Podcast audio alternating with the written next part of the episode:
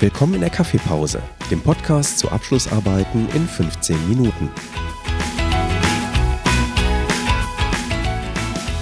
Hier gibt es Informationen zu Abschlussarbeiten an der Hochschule Niederrhein aus erster Hand von Studierenden. Wir sprechen über Themen, Methoden und die besten Tipps und Tricks. Auch heute möchten wir uns hier im Podcast äh, über Abschlussarbeiten an der Hochschule Niederrhein, über eine ganz konkrete Abschlussarbeit ähm, unterhalten. Hier am Mikrofon sind heute Jürgen Karler und Chalia Rolam. Und wir haben einen ganz tollen Gast, der uns ein bisschen was äh, berichten wird, nämlich Dominik Törschen. Genau, hallo zusammen. Ja, ähm, cool, dass du Zeit gefunden hast, finde ich echt super. Ähm, erstmal, wie gesagt, ich bin Chalia Rolam, bin äh, Student der Wirtschaftsinformatik und ja, ich habe hier den äh, Dominik vor mir sitzen. Ähm, könntest du dich vielleicht kurz vorstellen? Ja, mein Name ist Dominik Türschen. Ich bin im dritten Semester Master Wirtschaftsinformatik und habe auch an der Hochschule Niederrhein den Bachelor Wirtschaftsinformatik gemacht. Und genau, heute geht es um meine Abschlussarbeit. Ja, cool. Was hast du denn vor dem Studium gemacht? Hast du eine Ausbildung begonnen oder hast, hast du was ganz anderes gemacht? Ich bin tatsächlich relativ früh in Richtung IT gegangen. Und zwar bin ich nach der normalen Realschule in ein Fachabitur gegangen im Bereich IT. Das war noch zusammen mit Elektrotechnik damals, die mich aber weniger interessiert hat. Und ja, mir hat das relativ schnell gefallen und ich habe mich da weiter in diese Richtung orientiert, habe eine Ausbildung begonnen zum IT-Systemkaufmann die habe ich nach zweieinhalb Jahren erfolgreich abgeschlossen und ja, habe dann noch anderthalb Jahre in derselben Firma gearbeitet, im selben Beruf und habe dann schnell gemerkt, dass das das Richtige ist, aber wollte ein Studium, um nochmal einen Schritt weiter zu machen. Das ist ein ganz spannender Werdegang. Konnten Sie denn im Studium eigentlich feststellen, dass das die Sache erleichtert hat, dass das das Studium erleichtert hat, weil Sie eben schon das berufliche Fachwissen mitgebracht haben? Auf jeden Fall. Also ich fand, ähm, gerade zu Beginn habe ich früh gemerkt, dass ich in vielen Dingen schon gewisse Erfahrungen hatte, fachlich auf jeden Fall, schon viele Dinge vorher auch praktisch gemacht. Das hilft natürlich immer da, eine gewisse Erfahrung schon gesammelt zu haben. Ähm, aber auch vielleicht, ja, viele kommen ja direkt nach dem Abi in, ins Studium und ich hatte das Gefühl, dass das mir schon weitergeholfen hat, selbstständig schon gearbeitet zu haben. Ich hatte relativ früh in der Ausbildung eigene Verantwortlichkeiten und das hat mir an denke ich, schon geholfen, auch so eine gewisse Selbstdisziplin zu haben und eine Selbstorganisation im Studium. Also die Ausbildung hat auch sehr darauf aufgebaut, sich gut selbst zu organisieren. Und das hat auf jeden Fall auch im Studium direkt geholfen. Ja, super interessant. Also cooler Werdegang. Was war denn das Thema deiner Hausarbeit? Hast du das beim Unternehmen geschrieben oder selber? Oder erzähl mal. Ich habe meine Bachelorarbeit im Unternehmen geschrieben und das ist eine große Unternehmensberatung, bei der ich auch immer noch als Werkstudent tätig bin aktuell. Ähm, der Wechsel dorthin hat auch damals äh, genau von diesem Unternehmen, wo ich die Ausbildung statt, äh, gemacht habe, stattgefunden. Also dort hatte ich noch eine Zeit weitergearbeitet während des Studiums, einmal die Woche auch als Werkstudent und habe den Wechsel dann aber angestrebt, da die Richtung, in die ich mich spezialisieren wollte, eine ganz andere war. Und zwar wollte ich in die Softwareentwicklung, aber nicht selber entwickeln, sondern eher in die Vorstufen, sage ich mal, wie zum Beispiel das Requirements Engineering, was du ja auch vom Studium bestimmt hier kennst. Und ja, dementsprechend habe ich meine Abschlussarbeit auch in diesem Themenbereich geschrieben. Und zwar habe ich ein Requirements Engineering und eine Plattformauswahl für ein digitales Serviceheft ähm, gemacht auf Basis der Blockchain-Technologie. Also eine ganz neue und interessante Technologie. Genau. Cool. Ist ja auch ein brandaktuelles Thema Blockchain. Genau. Super. Ähm, wie lautet denn das Thema ganz genau? Das Thema, das ist ein ganz langer Titel, ich müsste nochmal gucken, ob ich den genau zusammenkriege. Ähm, das war halt Anforderungsanalyse und Plattformauswahl für ein digitales Serviceheft auf Grundlage der Blockchain-Technologie. Also ein längerer Titel, aber ja, war eigentlich auch ziemlich genau das, was drin steht. Das kennt man ja sonst nur von Doktorarbeiten, dass die da so lange Titel haben. Genau. Ja, super. Ich habe auch äh, während des Studiums äh, einige Präsentationen über das Thema Blockchain gemacht, deswegen passt das ja auch gerade perfekt. Ähm, was hat dich denn so an dem Thema fasziniert?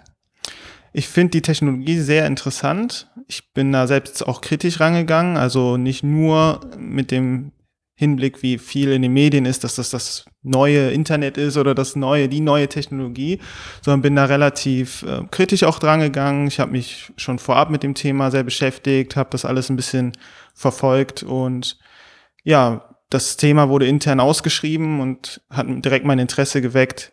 Ja, und dementsprechend gerade besonders die Technologie in Kombination aber damit, dass mir diese Anforderungsanalyse und diese Bereiche mehr liegen als das Programmieren selber, passte das dann ziemlich gut zusammen. Cool. Und äh, wann und wie weit im Voraus hast du dich das erste Mal ähm, mit dem Thema Abschlussarbeit konkret befasst? Ich hatte schon häufiger im Studium mich damit befasst. Das hat so, ich würde sagen, auch Richtung fünftes Semester angefangen. Ich war sogar bei einer Veranstaltung von Herrn Professor Kahler, wo er die ja so ein bisschen darstellt, wie das mit der Praxisphase und der Abschlussarbeit funktioniert, weil ich da schon ein bisschen die Informationen sammeln wollte, wie das alles abläuft. Man kann sich das ja doch manchmal nicht so 100% vorstellen, wie das alles funktioniert. Ähm, hab dann mich für dieses Praktikum bei diesem Unternehmen beworben. Also ich hatte ein Praktikum vorher dort gemacht, was dann als Praxisphase eben angerechnet wurde. Und im Laufe dieses Praktikums hatte ich dann aber auch schon vorher signalisiert, dass ich auch dort die Abschlussarbeit schreiben möchte. Und dann ging das immer so ein bisschen fließend Richtung, welche Aufgaben möchte man übernehmen und was könnte ein Thema für die Abschlussarbeit sein. Also ich würde schätzen, so Richtung fünftes, sechstes Semester hat das so ein bisschen mit der Planung begonnen. Mhm. Ja, super.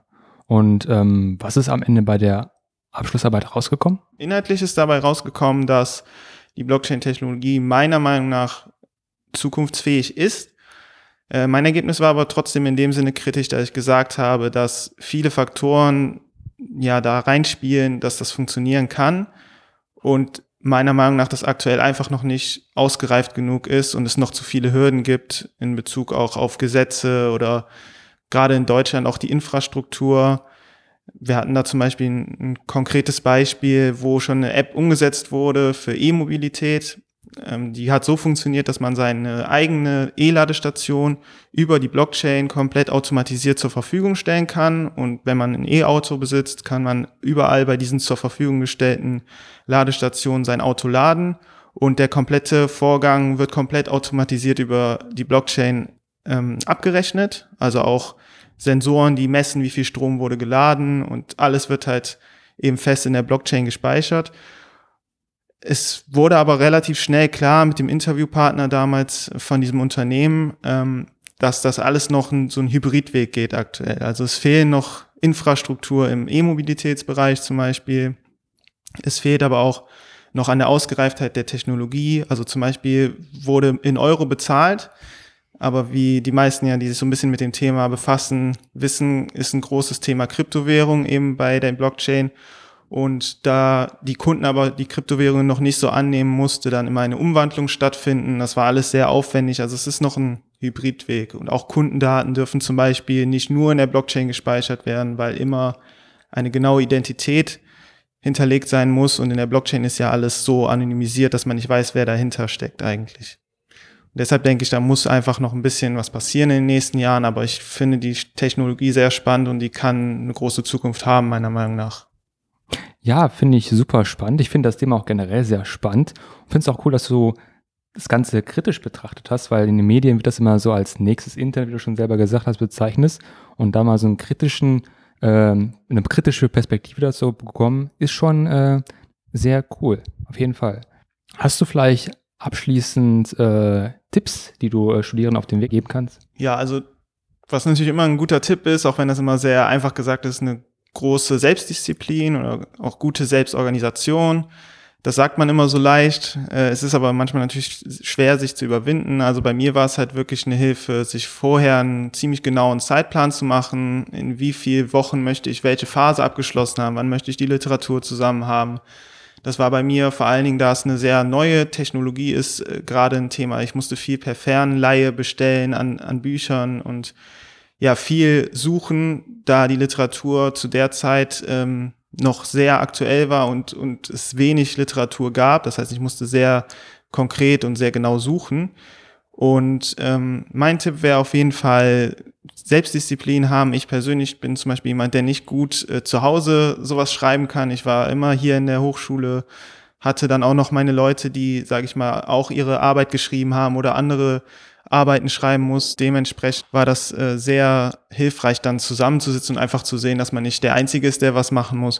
Weil ich finde, der Unterschied zu so normalen Modulen in der Hochschule ist schon vorhanden. Man braucht sehr große Selbstdisziplin. Man schreibt ja quasi für sich seine Arbeit und muss in dem Sinne alleine zurechtkommen. Auch wenn man ein Unternehmen hat, mit dem man zum Beispiel zusammenarbeitet, ist es halt doch im Endeffekt viel Selbstdisziplin.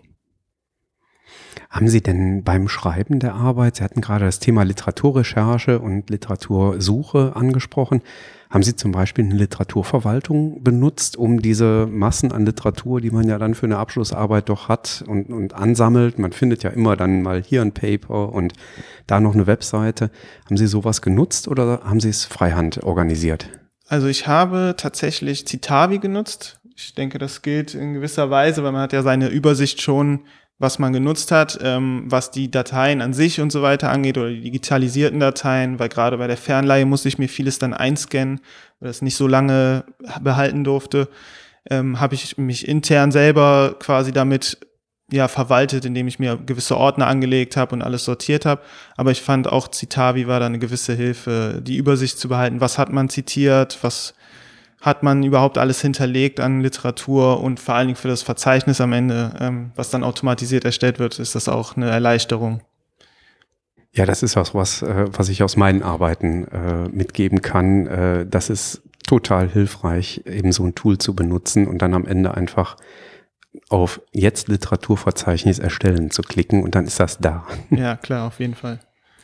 Ja, cool. Also ich hoffe, dass äh, die Zuhörer hier einige Tipps anwenden können. Insbesondere Zeitmanagement ist, glaube ich, ein wichtiges Thema generell im Leben. Und ähm, cool, dass du auch Zeit gefunden hast, dieses Interview zu führen. Ja, ich bedanke mich. Und ja, damit würde ich hier den Podcast auch beenden. Jo, ja, Dankeschön. Super, vielen lieben Dank fürs Dabeisein und bis zum nächsten Mal.